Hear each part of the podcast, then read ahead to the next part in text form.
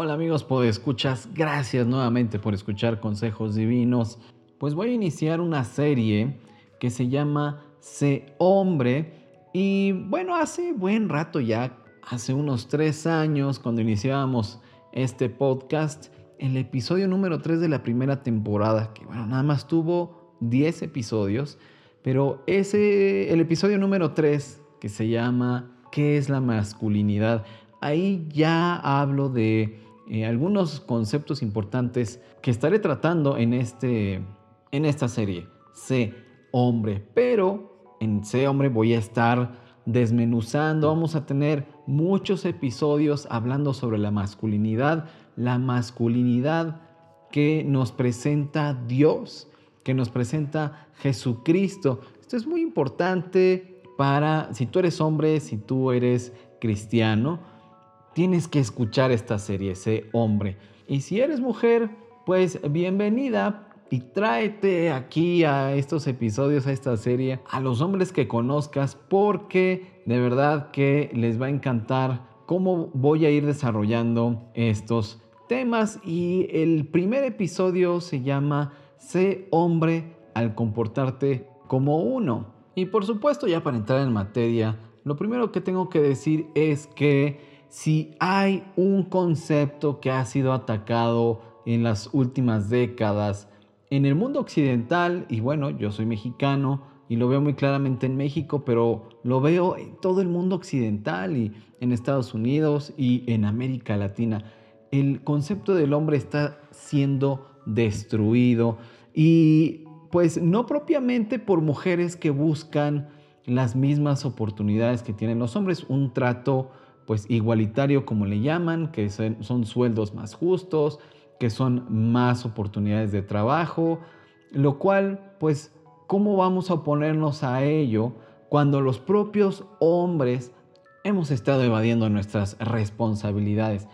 Claro, a raíz de que se liberaliza la sexualidad, pues obviamente crece, ahí están las estadísticas, crece la cantidad de hijos abandonados por sus padres y son las mujeres las que tienen que criarlos ellas solas. Muchas veces ni siquiera estos hombres que han abandonado a sus familias han eh, contribuido económicamente al sostenimiento de estos hijos, eh, particularmente hablando de la pensión alimenticia. Entonces, ha sido un papel cada vez peor y más destructivo el que es ciertamente ha desempeñado el varón y todo esto tiene una razón de ser y una de ellas es la falta de modelos de masculinidad. ¿Cuál es el modelo de masculinidad que ha habido en América Latina? El modelo de masculinidad ha consistido en, que, en tener la mayor cantidad de mujeres la mayor cantidad de relaciones sexuales con la mayor cantidad de mujeres y sentirse viril, ¿no? Eh, el embarazarlas, dejar descendencia, ha sido una de estas eh, falsas ideas de la masculinidad. Eh, también, pues, aprovecharse, sacar ventaja de los otros, ¿no? sentirse muy listo, pero realmente teniendo un comportamiento abusivo, un comportamiento eh, de ausencia de ética, de valores. Y este es el modelo de masculinidad que nos han vendido, uno que es egoísta, el egoísmo dirige a este varón que solo está preocupado por atender sus necesidades, sus instintos, sus deseos, en fin, solo está preocupado por sí mismo. Y una buena cantidad de varones son los que han acudido a consejería a través de restauraministerios.org, la labor que hacemos de restauración, la labor que hacemos de dar un rumbo a tantos y tan cientos de varones con, a través de un plan de vida, a través de dirigirlos a Cristo, que es el modelo de masculinidad por antonomasia. Él nos enseña a ser hombres. Y por eso Jesucristo va a ser el eje de esta serie, ser, ser hombre. Y mira, te decía yo que como consejero, y las estadísticas mismas apuntan a que una gran cantidad de problemas se deben a los hijos rebeldes. ¿Y por qué hay hijos rebeldes? Pues porque hay padres irresponsables. Hay pastores vanidosos, hay ministros soberbios, hay hombres perezosos. Veo una gran cantidad de esposos que solo se aman a sí mismos. Y en suma, hay hombres que no se comportan como hombres, porque precisamente el tratar de vivir su masculinidad, su vida, su matrimonio, su paternidad, en fin, el tratar de vivir como hombres, quitando de la ecuación a Dios, automáticamente perdemos la esencia de lo que es la masculinidad. Y entonces, pues tenemos que suplir eso con eh, modelos humanos de masculinidad. Y ha habido, he conocido, por supuesto, a hombres ejemplares. Algunos de ellos ni siquiera son cristianos, hay que reconocerlo. Sin embargo, pues aunque pueden ser buenos hombres, eh, modelos eh, de masculinidad, pues que podemos admirar, no son modelos que podemos imitar porque hay grandes carencias, así como pueden tener grandes fortalezas, porque a su vez ellos tuvieron hombres valiosos que los encaminaron, que les enseñaron, que fueron precisamente un modelo, pues el, ser humano pues tiene grandes carencias cuando intenta hacer las cosas a su manera, con sus propios modelos humanos. Y bueno, pues eh, aunque puede ser positivo en, términos de, de eso a nada, pues eso, ¿verdad? Tenemos que construir un modelo de masculinidad fundamentado en Jesucristo. Eso es lo que estoy tratando de hacer en esta serie y muy específicamente pues ya vamos a empezar en este modelo porque si somos hombres, si vamos a ser hombres, tenemos que comportarnos como uno. Entonces tenemos que preguntarnos, ¿el modelo de masculinidad cuál debe ser? Y bueno, es triste decir que en nuestras iglesias no hay esfuerzos muy, muy claros para ayudar a los varones a ejercer su masculinidad.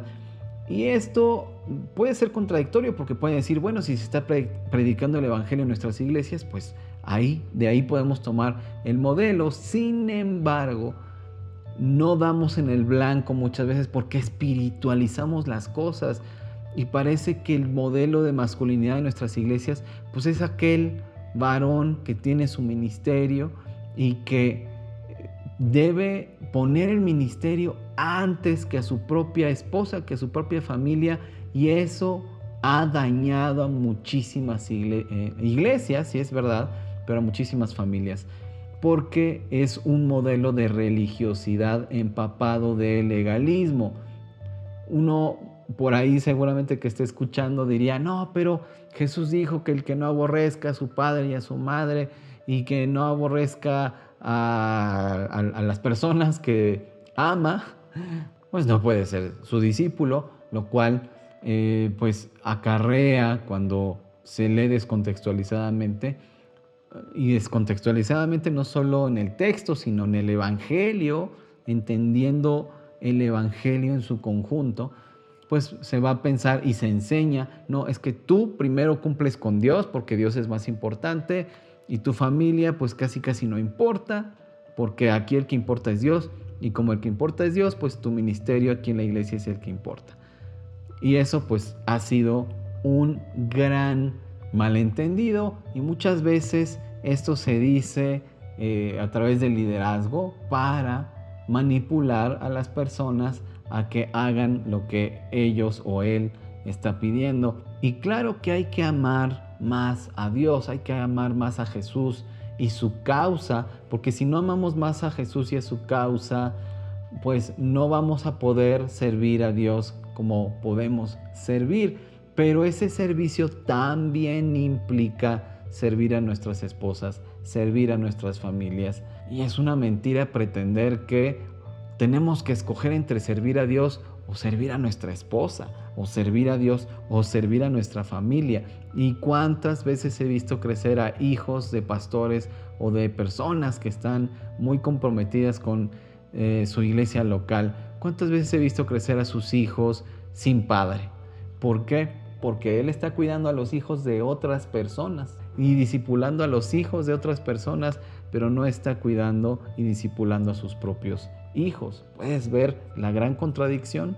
Y lo que está tratando de comunicarnos Jesús es que alguien podría negar a Jesús por no perder el amor de las personas que ama.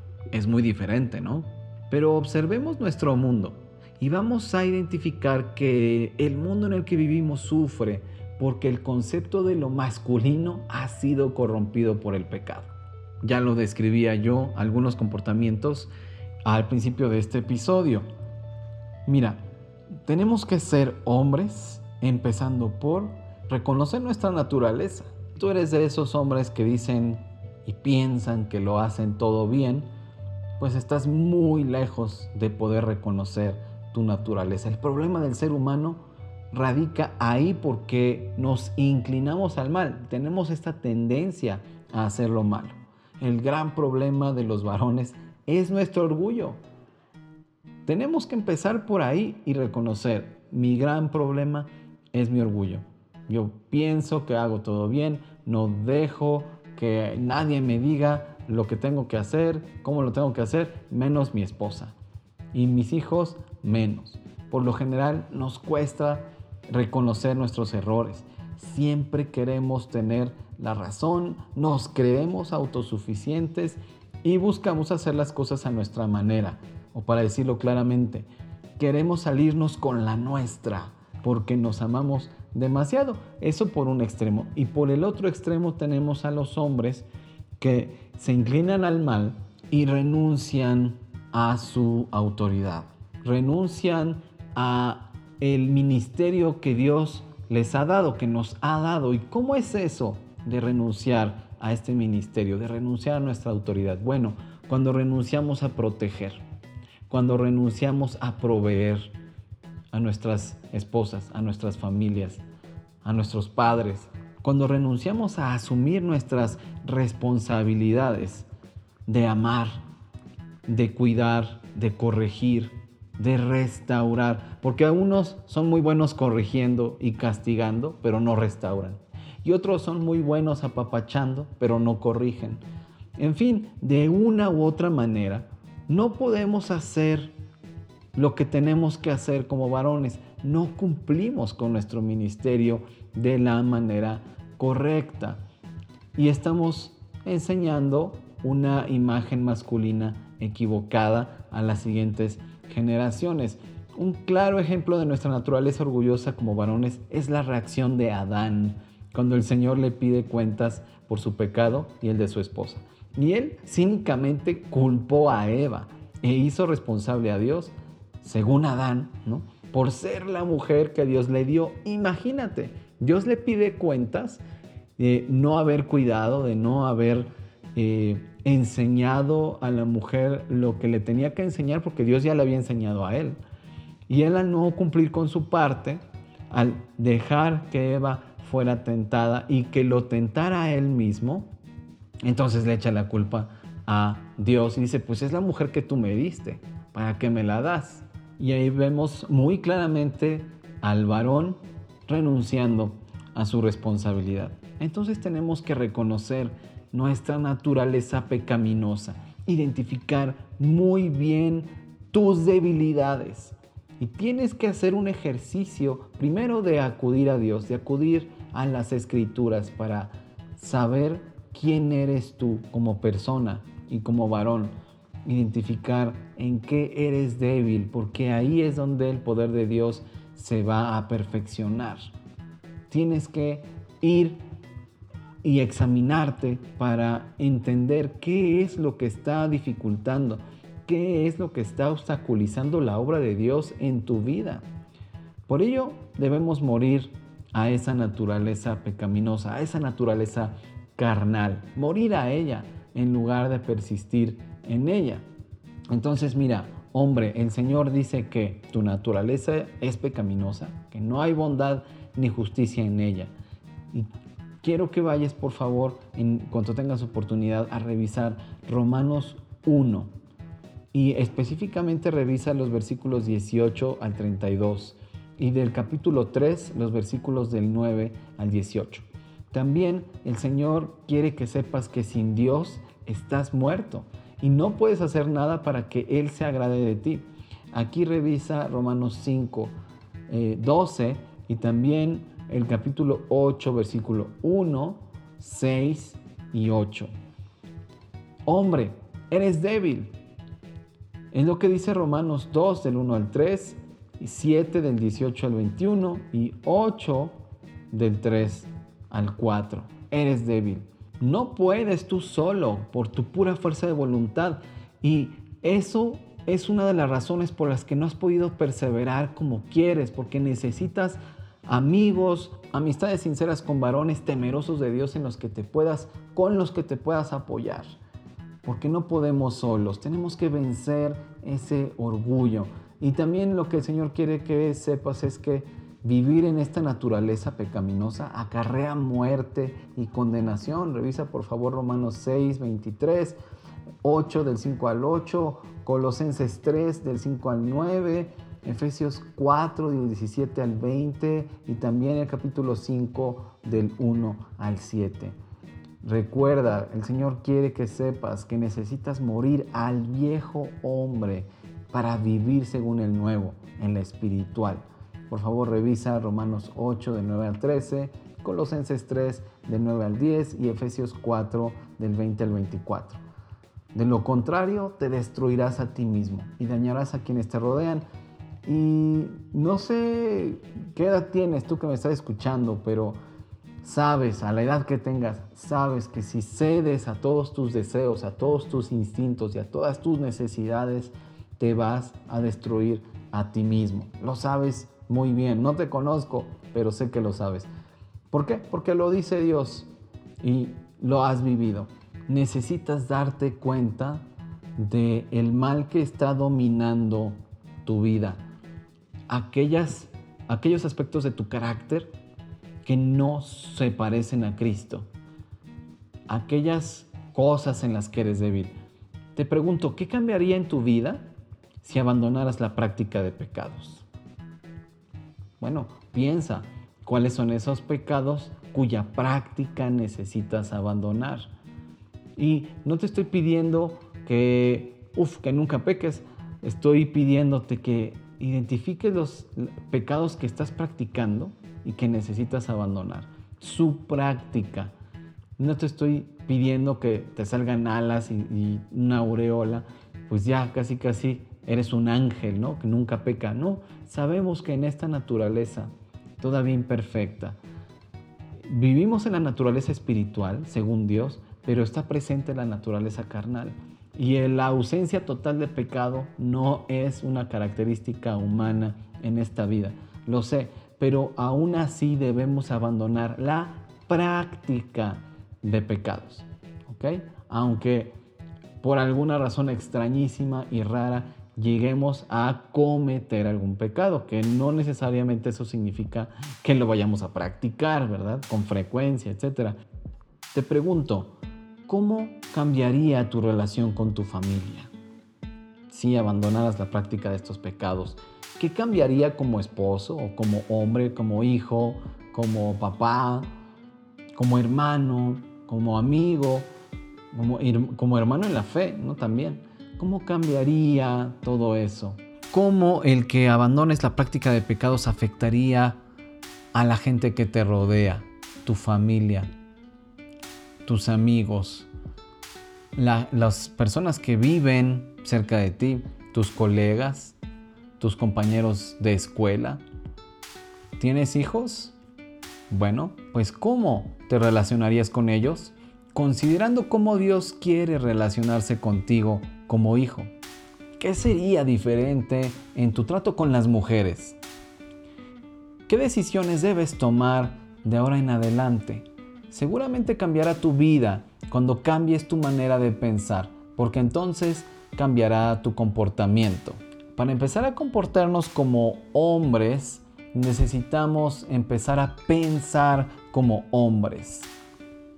Preguntémosle a Dios cómo debemos pensar correctamente. Lo vamos a estar viendo en cada episodio, pero desde ya debemos entender que la manera de pensar correctamente es pensar como Dios, pensar como Cristo.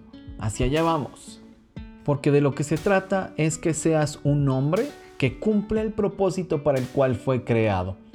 Tenemos que ser hombres en los términos de Dios, para lo cual nos hizo, y no en los términos de la cultura ni en los nuestros, porque normalmente somos hombres, ejercemos una masculinidad en nuestros propios términos. Él, Dios, te ha dado un nuevo propósito en Cristo, el de adorar al Señor Dios, el vivo y verdadero. Y eso desencadena una transformación en la vida de quien ha hecho a Cristo su Señor.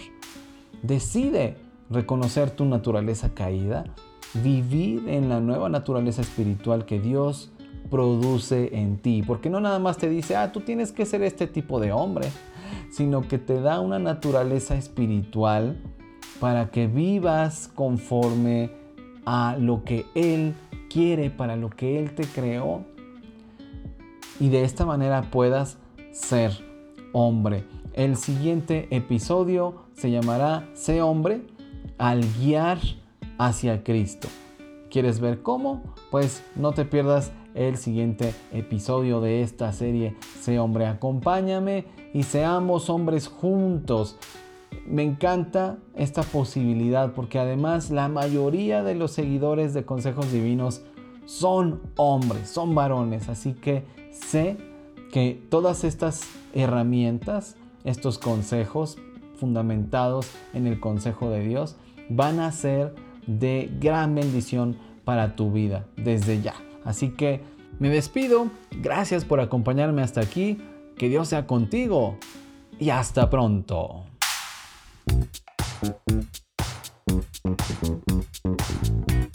Consejos Divinos necesita tu apoyo. Ve a restauraministerios.org, diagonal donaciones y envíanos tus aportaciones para seguir sonando. Seguimos en contacto en Efraín-Campo en Twitter, en Restaura Ministerios en Facebook o escríbeme a contacto arroba restauraministerios.org. También te veo por allá en mi blog. Eso es todo en esta ocasión. Hasta la próxima y recuerda, seamos siempre y en todo el brazo extendido de Dios.